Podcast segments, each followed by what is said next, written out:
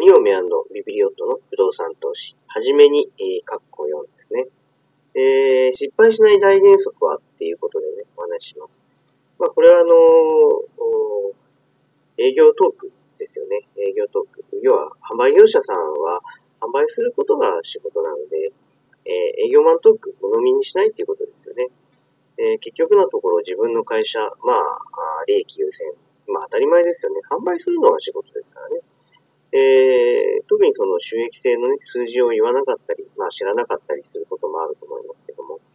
えー、まあそういったことを言ってもらえない営業の方も、まあ多かったということになります。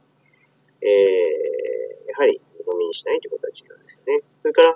えー、税金対策で物件を買わない。えー、最近でも、あの、よく、えー、特に区分マンションですよね。えー、見知らぬ販売業者から電話があります。えー、税金対策用に不動産購入をご案内してますよっていうようなことで電話かかってきますけどね。えー、税金対策で不動産購入するっていうことはね、マイナスキャッシュフローを前提にしているってことですからね。えー、こういったことでね、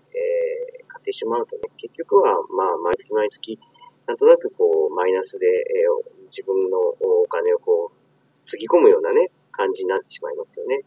え、税金対策のための不動産投資は、まあ、要注意っていうまあ、やらない方がいいと思うんですけどね。えー、そういったことで、えー、非常にその、向こうからやってくるね、えー、話にはね、えー、いいものはないというかね、要注意がね、必要ですね。まあ、こういったあの、えー、コンサル的なね、あの、ことをやってますとね、いろんな、あの、不動産を買いたいというか、買っちゃった人とか、えー、いろいろお話を伺うことがありますけれども、えー、マイナスなんですよってことで、えー、話を伺うことがあります。で、もう仕方ないんですよね。買ってしまったらもう、それをまあ、売ったらいいでしょうかって言われても、それはね、なかなか難しい話になりますよね。えー、すぐに売ってしまってもね、また余計になんか税金取られたりとか、そういうこともあるんで、えー、えー、とてもね、えー、そこら辺はね、えー、要注意が必要。えー、失敗ため、失敗しないための 大原則ですよね。えー、販売業者の言うことをあまり鵜呑みにしないようにしていただきたいというふうに